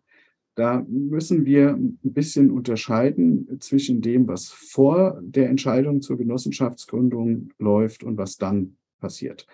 Weil die die meisten Menschen ähm, oder Unternehmer haben halt das, äh, das Thema, die können jetzt nicht einfach mit ihrem Konstrukt zu uns kommen, können sagen, pass mal auf, machst mal eine Genossenschaft, guck mal, ich, irgendwie kriege ich die dann schon unter. Das wäre ja auch äh, einfach falsch. Also das wäre einfach nicht äh, sinnvoll. Also ähm, steht am Anfang ähm, die Beratung häufig unter Hinzuziehung des eigenen Steuerberaters oder eigener Steuerberater. Ähm, man überlegt sich gemeinsam, wir mit unserem genossenschaftlichen Wissen und mit unseren Juristen, die wir im Unternehmen haben und den Steuerberatern, die wir im Unternehmen haben, überlegt man sich gemeinsam, äh, wie kann das äh, gut zusammenpassen. Warum brauchen wir dafür die ähm, jetzig also beratende Steuerberater, sage ich mal, beratende Steuerberater? Ganz einfach, weil wir das nicht alles abdecken können. Das ist nicht unsere Welt. Wir können Genossenschaft und ähm, wir haben die Schnittstellen, aber wir brauchen von dieser normalen Welt da draußen einfach die, die Leute, die Fachleute, die den Kunden auch kennen. Ja, also es gibt ja oft noch Behaltefristen, die zu beachten sind oder Spekulationssteuer bei Immobilien. Das sind ja alles so Sachen, die sind äh, unter Umständen schädlich, steuerschädlich. Da muss man äh, sich überlegen, äh, wie man das macht. So, was haben wir also? Ähm, wir haben also diesen Zeitraum der Vorberatung. Und diesen Zeitraum der Vorbereitung, den kann man nur schwer äh, in, in, in den Zeitrahmen äh, bringen, das kommt einfach darauf an, was man da vorfindet. Ja, also wir haben Leute, die haben eine GmbH. Ja, das ist einfach. Da, das kriege ich theoretisch auch selber hin. Ja, ähm, praktisch ist es aber meistens so, äh, dass es eben dann doch noch äh, ähm, irgendeinen Tatbestand ergibt. Also was weiß ich, es ist mal ein Einzelunternehmen geformwechselt worden. Diese GmbH ist also nicht aus sich selbst herausgegründet worden, sondern aus einem Einzelunternehmen entstanden oder eine GBR wurde da mal rein verschmolzen oder es war eine Verschmelzung. Und das sind dann die Themen, wo geprüft werden muss ähm, von den äh, ähm, Steuerberatern des Mandanten in der Regel und des Kunden. Ähm, Gibt es da noch irgendwelche Behaltefristen, Sperrfristen, was auch immer, die steuerschädlich sind? Ähm, diesen diesen äh, Vorprozess, den kann man äh, nicht einschätzen, also wir nicht, weil das kommt auf das Vermögen drauf an. Es ist ein Unterschied, ob jemand eine GmbH hat und zwei äh, Mehrfamilienhäuser oder äh, Mehrfamilienhäuser in verschiedenen Projektgesellschaften. Ähm, und ähm, ja, wir haben, wir haben Kunden, die kommen auch mal mit über 30 äh, Strukturen. Ja, das können wir gar nicht äh, machen. Das ist, das, da brauchen wir die Hilfe äh, entsprechend. Wenn aber dann die Entscheidung getroffen ist, ähm, zur Gründung einer Genossenschaft, egal jetzt äh, ob durch Formwechsel, also Umwandlung, ähm, was in manchen Fällen äh, sinnvoll ist, ähm, oder eben ähm, durch noch einen äh, weiteren äh, Schritt. Ähm, man kann also zum Beispiel ähm, auch ähm, freies Vermögen in eine OHG einbringen und die dann formwechseln ähm, zur Genossenschaft. Also das heißt, man gründet erst eine OHG, also eine GBR, trägt die ins Handelsregister ein, bringt die Sachen ein, Formwechsel dann zur Genossenschaft, dann ist das Vermögen in der Genossenschaft. Das ist ein weiterer Weg, äh, eine Genossenschaft zu gründen. Ähm, oder man gründet sie ähm, einfach direkt als Neugründung. Ähm, da kann man immer von zwölf bis 16 Wochen ausgehen, also drei bis vier Monate, bis die Genossenschaft im Register eingetragen ist. Und ähm, lediglich beim, ähm, beim Formwechsel haben wir den Vorteil, dass wir schon äh, eine Steuernummer haben. Dann muss nämlich meistens die Genossenschaft nach vier Monaten, wenn sie dann eingetragen ist, nochmal äh, einige Wochen auf die Steuernummer warten äh, und dann kann man eigentlich erst richtig loslegen.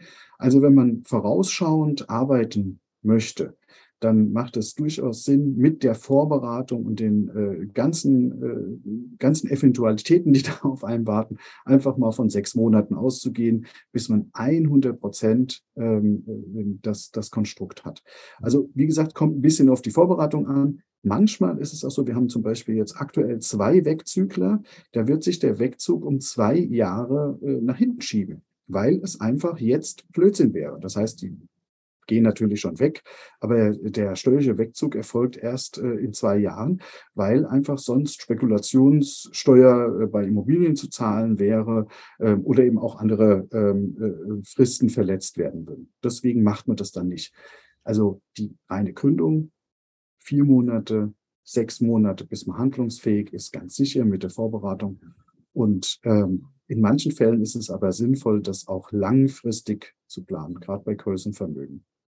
Wobei ja, weil Sie das gerade erwähnt hatten, dass der Wegzug sich in dem Fall steuerlich um zwei Jahre verschiebt. Aber ich denke, ein steuerlicher Effekt tritt ja trotzdem sofort schon ein. Also ja, ja. ja, ja. steuerlich also die, günstiger wird es ja in dem Fall schon, obwohl ja, ja, Sie sofort. Ja, ja, genau. ja, mhm. ja. Also äh, das, das Ganze ist dann, ähm, äh, ist dann nur bei den steuerschädlichen Dingen. Das heißt also, ich kann es sagen, in dem Fall ist es so, äh, wir haben äh, mehrere GmbHs äh, dort untergebracht unter die Genossenschaft, mehrere Immobilien. Aber es gibt zwei Immobilien, die sich noch zwei Jahre in der Spekulationsfrist befinden. Und das sind sehr wertvolle Immobilien. Und die jetzt ähm, in die Genossenschaft einzubringen, wäre sehr teuer. Das wäre einfach unwahrscheinlich teuer. Und dann haben wir überlegt, beziehungsweise Steuerberater haben dann ausgerechnet, was ist sinnvoller ja, den Steuerschaden hinnehmen oder eben warten. Und ähm, dadurch, dass der Rest ja schon erledigt war, ähm, ist der steuerliche Wegzug erfolgt, weil keine Wegzugsbesteuerung. Ja? Ähm, aber wir haben noch den Steuerschaden, dass wir die, ähm, die Einkünfte aus Vermietung und Verpachtung der beiden Immobilien, die müssen noch in Deutschland besteuert werden die nächsten zwei Jahre. So äh, ist, der, ist die Situation. Fakt ist aber, genau daran sieht man, an so einem Beispiel, dass es so viele Dinge gibt, die da bedacht werden müssen und die geprüft werden müssen. Und deswegen ähm, ist, das, äh, ist die Gründung der Genossenschaft immer eben mit dieser Vorberatung äh, ähm, verbunden. Das ist zwingend notwendig. Alles andere ist Harakiri, würde man sagen. Jetzt haben wir ja, ähm, jetzt, wenn man in der Vorbereitung auf, dieses, auf dieses Gespräch ähm, äh, habe ich so einen Artikel gefunden im Spiegel Online, das ist schon etwas älter, der Artikel 2019, kennen Sie sicher. Vermögende benutzen Genossenschaften zum Steuersparen. Dann steht dann drin, wie gesagt, was ich vorhin schon erwähnt habe, Grunderwerbsteuer, ähm, also muss nicht voll bezahlt werden. Auch Mieten ähm, müssen nicht voll versteuert werden. Ähm, und, und, jetzt wurde dann im Grunde ähm, hier auch von Seiten der Bundesregierung Regierung gegen dieses Steuersparen per Genossenschaft hier äh, vorgegangen. Können Sie dazu ein bisschen was äh, ja. erläutern? Sie hatten ja vorhin gesagt, ja. es gibt eigentlich keine steuerlichen Vorteile, doch, aber dennoch gibt es eben doch relativ viele ähm, Artikel auch online, die von irgendwelchen steuerlichen Vorteilen ähm, sprechen. Ja. Können Sie da nochmal äh, was zu sagen und auch, was jetzt dort letztlich ähm, äh, von Seiten des Gesetzgebers geändert wurde und vielleicht ja. damit das ganze Genossenschaftsmodell überhaupt keinen Sinn mehr macht? Genau.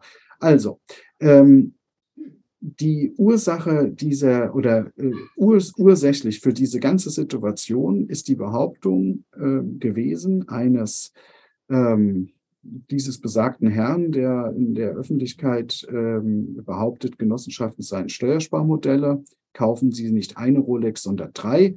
ähm, und versteuern sie nicht und so weiter und so fort. Ähm, äh, die kamen auf die glorreiche Idee, also ich, könnte, ich kenne die Personen äh, genau, äh, die auf die Idee kamen, ähm, die kamen auf die Idee, wenn man jetzt hingeht ähm, und nimmt jetzt ein großes Immobilienvermögen und bringt das in eine Genossenschaft ein, macht dann die, ähm, die, mit, die, die Mieter mit ihrer Kaution zu investierenden Mitgliedern und dann würde, ähm, würden die Ausnahmeparagraphen zur kompletten Steuerbefreiung von Vermietungsgenossenschaften greifen. Das war die Theorie. Das heißt, die sind also hingegangen, haben gesagt, äh, liebe Mieter, äh, das kommt jetzt alles in der Genossenschaft. Ihr werdet Mitglieder mit eurer, ähm, mit eurer Kaution, äh, sogenannte investierende oder Fördermitglieder. Ähm, die ordentlichen Mitglieder, also die, die von der Genossenschaft partizipieren dürfen, bleiben die Eigentümer. Und damit ähm, haben wir unseren gesamten Immobilienbestand steuerfrei ähm, gestellt und müssen keine Steuer mehr auf Vermietung und Verpachtung zahlen und können, ähm, das war ja immer die Idee, also die war gar nicht so, so ver verwerflich, die wollten das ja nicht in ihre eigene Tasche schaufeln, das hätte ja wieder Geld gekostet, sondern die wollten eigentlich hingehen und mit diesem Geld dann wieder ähm, Immobilien sanieren, kaufen, was auch immer. Das war äh, die ursprüngliche Idee, also das heißt, unversteuert das Geld zu haben. Ähm, ich wurde im, bereits im Jahr 2018 in einem Podcast gefragt, ähm, ob das äh, denn möglich sei. Ich habe von Anfang an die ähm, These vertreten, dass es nicht möglich ist, und zwar wegen des Genossenschaftsgesetzes. Da steht nämlich drin, äh, dass investierende Mitglieder nicht von der Genossenschaft partizipieren dürfen. Das heißt, wenn ich also sage, ich habe eine Vermietungsgenossenschaft, deren Aufgabe es ist, ihre Mitglieder mit Wohnraum zu versorgen, aber die Mitglieder, die mit Wohnraum versorgt werden, sind nur investierende Mitglieder und damit haben sie kein Stimmrecht. Das ist nämlich der entscheidende Punkt. Haben sie kein Stimmrecht? Ähm, dann äh, würde das, ähm, meiner Ansicht nach, hat das dazu geführt, dass das nicht möglich ist. Warum haben die das gemacht? Naja, wenn ich jetzt äh, für 10 Millionen Immobilien besitze, ich, meine Frau zum Beispiel, und wir hätten das in eine Genossenschaft gebracht, dann hätten wir die Mieter zu äh, Mitgliedern gemacht. Die hätten kein Stimmrecht gehabt, weil sie ja Fördermitglieder oder investierende Mitglieder sind. Und wir hätten also nach wie vor über das Vermögen uneingeschränkt äh, verfügen können und hätten aber ähm, keine äh, Einkünfte aus, äh, aus Vermietung und Verpachtung mehr äh, gehabt, sondern die wären der Genossenschaft aufgelaufen. Die ist steuerbefreit. Ähm, ja, so, erster Fehler, der passiert ist, diese Steuerbefreiung ähm, nach dem Körperschaftssteuergesetz und Gewerbesteuerrecht äh, gibt es nur auf Antrag beim Finanzamt. Ähm, und diese Finanzämter haben das nicht ordentlich geprüft und haben diese Steuerbefreiung erteilt. Das war der erste Punkt. Dann ähm, hat der Gesetzgeber das entdeckt, wie das immer so ist, ne? vor allem wenn man das halt äh, ständig im Internet äh, äh öffentlich macht, in YouTube-Kanälen, die jeder kennt, weil man ja Leute in seine eigene Struktur bringen will. Ähm, da sind dann tatsächlich auch äh, schlaue Leute dabei, äh, die, die dann sagen, Moment, das ist aber gar nicht so gewollt. Und daraufhin ist man hingegangen und hat gesagt, okay, dann ändern wir das Genossenschaftsrecht. Ähm, dann gab es einen Gesetzentwurf. Ich hatte damals auch äh, nach Berlin geschrieben und hatte nochmal darauf hingewiesen, äh, auch mit mehreren anderen äh, Juristen, dass das technisch nicht in Ordnung ist. Das passt nicht, dass es nicht äh, passt. Äh, das Gesetz wurde einmal gelesen, dann hat der Vorstand der DATEV interveniert und hat einen Gegenvorschlag gemacht. Und der wurde angenommen nämlich im Jahressteuergesetz 2019 wurde dann klargestellt, dass eine Steuerbefreiung dieser Genossenschaften nur möglich ist, wenn die Mitglieder, die partizipieren von der Genossenschaft, auch ordentliche Mitglieder mit Stimmrecht sind. Und damit war diese, naja, nennen wir sie mal Gesetzeslücke, die meiner Ansicht nach gar keine war, äh, war das Thema aber erledigt. Das äh, ist nicht so, ähm, verstehen Sie mich bitte richtig, dass ich, ähm, äh, dass es mich ärgert. Mich ärgert ähm, eigentlich nur, dass, ähm, dass das so unklar gesehen wurde, dass die Finanzämter das nicht von vornherein richtig bewertet haben, weil das hätten sie können, wenn sie sich damit beschäftigt hätten. Ähm, und dass man dann aber nachher hingegangen ist und hat das im Körperschafts, äh, ja, eine Körperschaftssteuergesetz, im Jahrsteuergesetz 2019 äh, von Anfang an ähm, äh, so gestellt, dass es, dass es also nichtig äh, ist. Das heißt also, die Leute mussten diese ersparte Steuer wieder zurückbezahlen. Also der Staat hat einen Fehler gemacht und hat es aber dann mit dem Jahressteuergesetz so gedreht, dass er keinen Steuerschaden hat für diese Sache. Problem ist, dass da, waren halt Leute bei, die haben 100 und mehr Millionen geformwechselt. Da kann man sich vorstellen, die hatten das zwei Jahre laufen. Äh, schon allein die zwei Jahre, das hat ihn natürlich hart getroffen, weil das Geld wieder investiert war. Ne? Ähm, das ist so ein Zeichen für mich. Ich würde es jetzt nicht Steuerungerechtigkeit, aber Steuerunsicherheit nennen, die wir in Deutschland halt haben. Ja, also das wird dann immer so, ich äh, sage das auch häufig, witte, witte, witt, ich mache mir die Welt, wie sie mir gefällt und das ist die Pippi Langstrumpf-Strategie unseres Staates. Ja, und äh, ich will da jetzt auch nicht schimpfen, äh, aber am Ende zeigt das immer wieder, was das Problem ist. Und das Problem ist diese Artikel, Herr Sauborn, die da, ähm, die da im, äh, im Internet rumfliegen, sage ich mal, das sind halt eben alles Sachen vor äh, Gesetzesänderung. Und ähm, natürlich äh, achtet der Spiegel auf sowas, wenn er da einen Hinweis kriegt, ja, weil ähm, man dann so schön wieder sagen kann, äh, die Kapitalistenschweine, was sie da wieder alles machen, ja, um sich das Geld in die Tasche zu schaufeln. Und das, das ist immer viel politische äh, Struktur, die dahinter steht, die mit Unternehmertum und dem, was wir da treiben, überhaupt nichts zu tun hat. Ja. Ja, ich und, fand das so äh, interessant. Ich habe davor, ich glaube gestern noch in einem anderen Podcast jemanden sagen hören, das fand ich sehr interessant, der sagte, die gleichen Unternehmensberatungen, wie zum Beispiel EY, die die Regierung beraten, neue Gesetzesentwürfe zu schreiben, das sind die gleichen äh, Unternehmensberatungen, die wieder bei Konzernen drin sitzen und ihnen helfen, Schlupflöcher, die sie auf der einen Seite selber eingebaut haben, auf der anderen Seite wieder auszunutzen. So, wie soll sich das Problem eigentlich, oder wie soll man da die Kuh vom Eis äh, kriegen? Das ist wie wenn man einen Pudding an die Wand nageln will, sozusagen. Ja. Also das funktioniert nicht. Ja, also das ist äh, sehr schön ausgedrückt. Ähm, ich äh, sehe das exakt äh, genauso.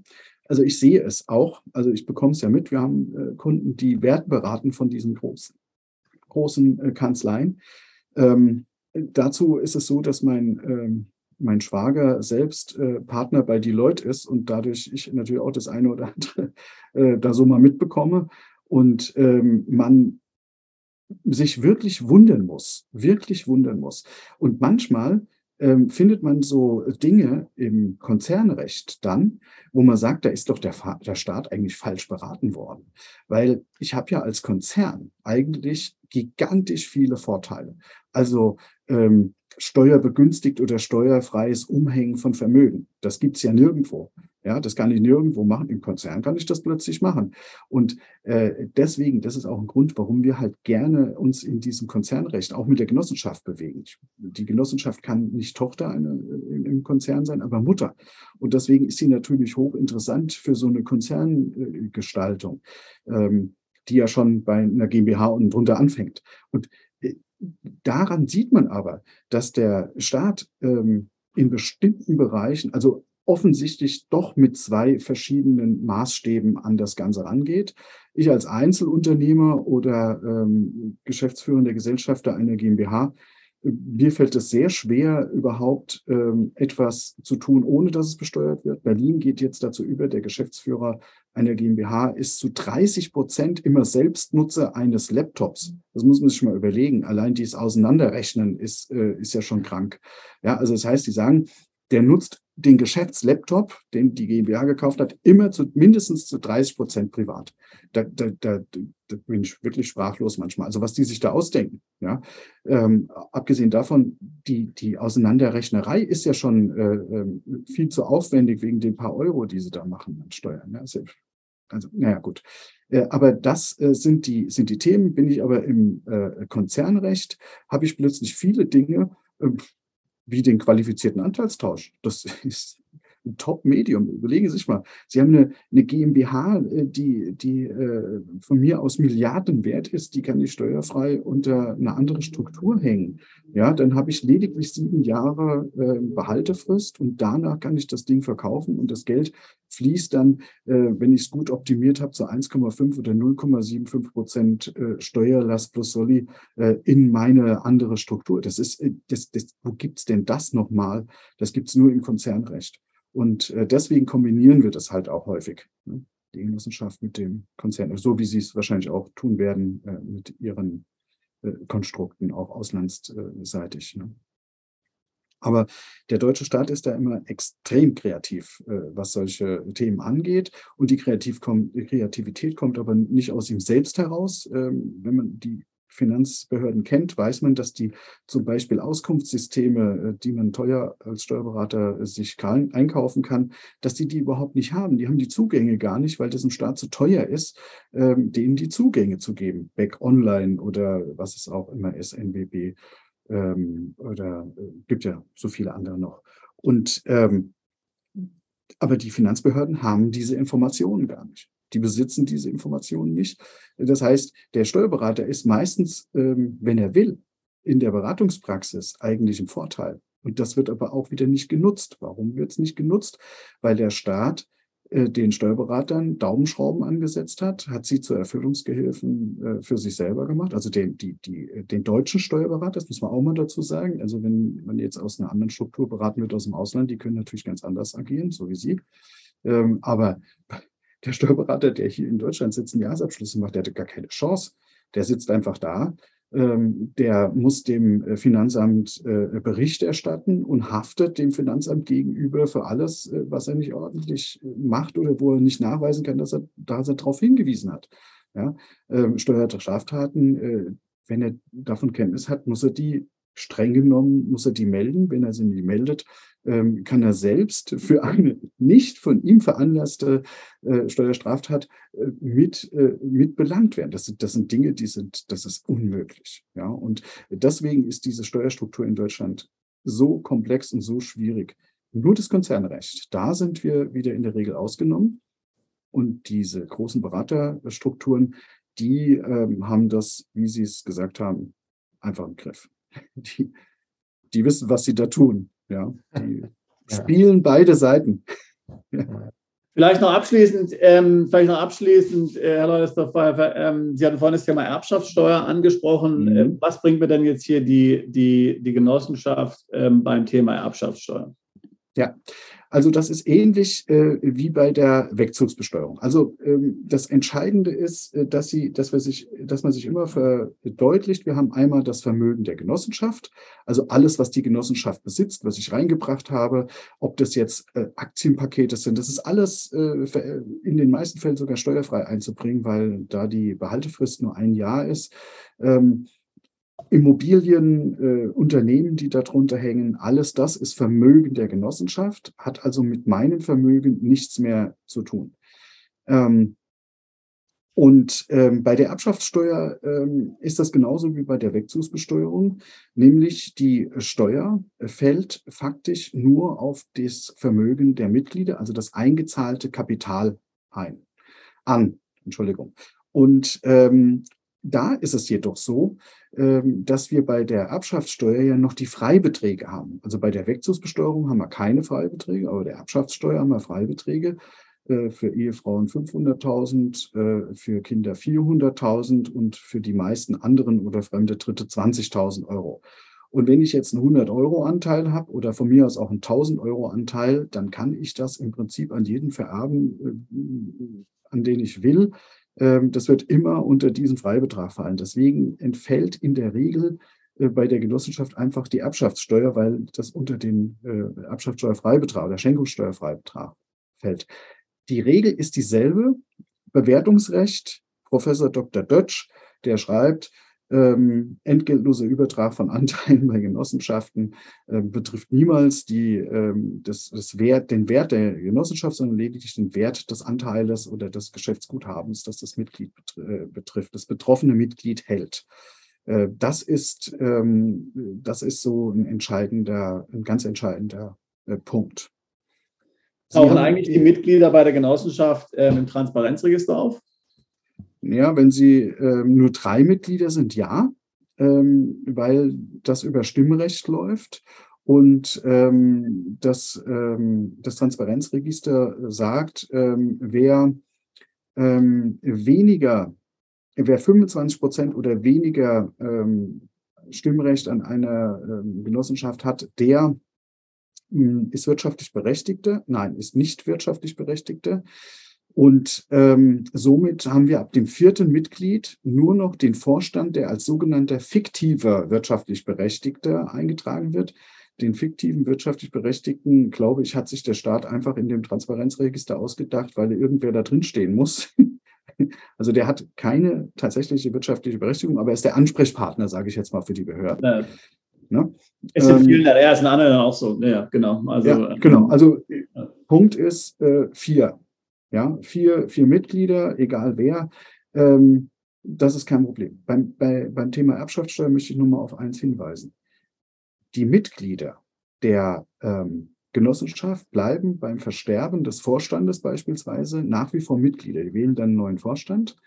Das heißt, eine Vererbung ähm, erfolgt nur auf den Anteil des Vorstands und Sie vererben im Prinzip, wenn Sie sich das jetzt so vorstellen, Ihr Vermögen in dem Moment, wo Sie die Genossenschaft gründen. Weil das kann einfach fortgeführt werden. Dafür ist Genossenschaft sogar prädestiniert für die Fortführung von Unternehmensstrukturen. Haben wir häufig, gibt es ganz berühmte, bekannte Fälle, wie man das äh, da nutzen kann.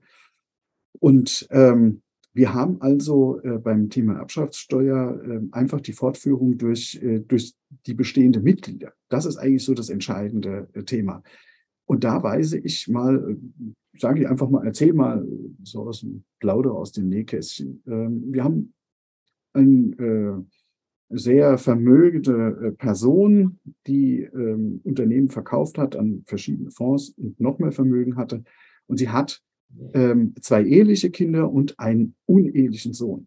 Der uneheliche Sohn ähm, ist aber interessanterweise fast vermögender als ähm, der äh, vererbende oder in Zukunft vererbende Vater. Der ist nämlich Staranwalt, ein deutscher äh, und internationaler Staranwalt. Und ähm, dieser äh, Staranwalt sagte schon vor einigen Jahren zum Vater, du, ich werde mir dein Vermögen auch noch holen. Irgendwann kam er dann auf die Genossenschaft ähm, und jetzt holt er sich nicht. Er hat auch dagegen geklagt, aber äh, der Richter hat ihm gesagt, äh, ihr Vater kann mit seinem Vermögen machen, was er will. Ja, und wenn er das äh, im Klo runterspült, wörtlich, wenn er es im Klo runterspült oder an Tierschutz vermacht, das ist seine Sache. Ja, das hat überhaupt nichts äh, mit ihnen zu tun. Aber wir haben damit streng genommen die Erbfolge ausgeschlossen. Ja, das heißt, das Vermögen, was in der Genossenschaft liegt, und das ist das Wesentliche, ähm, das kann nicht vererbt werden an dieses uneheliche Kind, wenn es nicht Mitglied ist. Und es, wie gesagt, hat versucht, sich reinzuklagen in die Genossenschaft.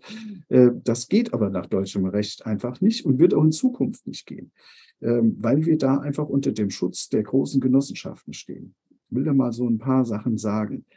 Rewe, Edeka, ähm, die ganzen Volksbanken, die DZ Bank, die Sparda Banken, das sind alles äh, Genossenschaften.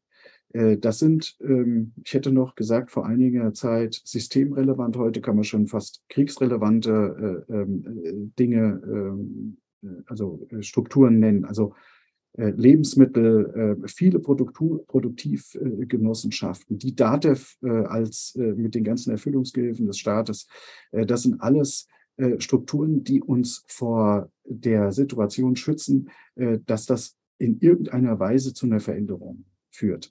Man kann auch nicht, das ist, äh, das haben wir von, ähm, von einer großen Genossenschaftskanzlei ähm, Fandrich und Plöß äh, in, äh, in Hamburg äh, ähm, überprüfen lassen. Man kann das Genossenschaftsrecht auch nicht aufteilen. Also dass man sagt, es gibt eine kleine und eine große Genossenschaft. Das hängt damit zusammen, dass das EU-Richtlinien sind bei der kleinen Genossenschaft. Und es musste zwingend in das bestehende Genossenschaftsrecht eingeflochten werden. Man kann es jetzt auch nicht mehr auseinandernehmen.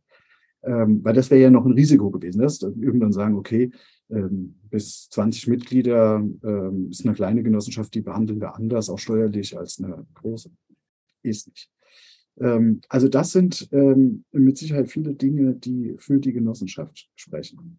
Ist, also mir sind jetzt ähm, auch einige Fragen noch gekommen, die ich aber, wie gesagt, ja. ich merke ja, jede Frage, die man stellt, äh, da gibt es ja geht immer weiter. 20 äh, Minuten Antworten sozusagen dazu. Da muss man vorsichtig sein, in welche Richtung man jetzt hier das, das Gespräch lenkt.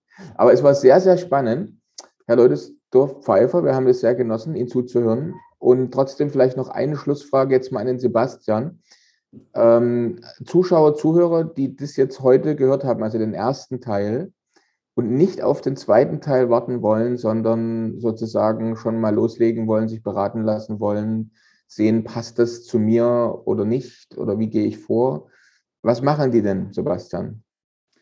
Also hier ähm, in den Show Notes zu dem Podcast und natürlich auch hier bei der ähm, ähm, in der Beschreibung hier bei YouTube, äh, da wird ein Link drin sein. Ähm, äh, auf den Link klicken, da stellen wir einige Fragen ähm, wo, da, wo wir dann kostenlos Sie prüfen, ob die Genossenschaft für Sie möglicherweise interessant ist oder nicht. Und werden da natürlich gleich den Leutesdorf Pfeiffer dann auch dort äh, äh, involvieren ähm, und mit ihm diese Ergebnisse teilen. Hervorragend.